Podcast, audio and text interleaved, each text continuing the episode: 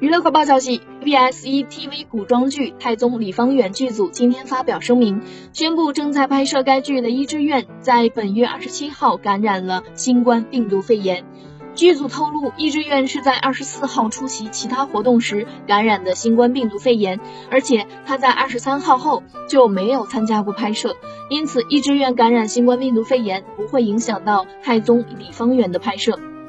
据了解，一志愿已经开始进行自主隔离，预计将在十二月七号解除隔离。在此之前，太宗李方远剧组将先拍摄其他演员的镜头，等一志愿解除隔离后再补拍他的镜头。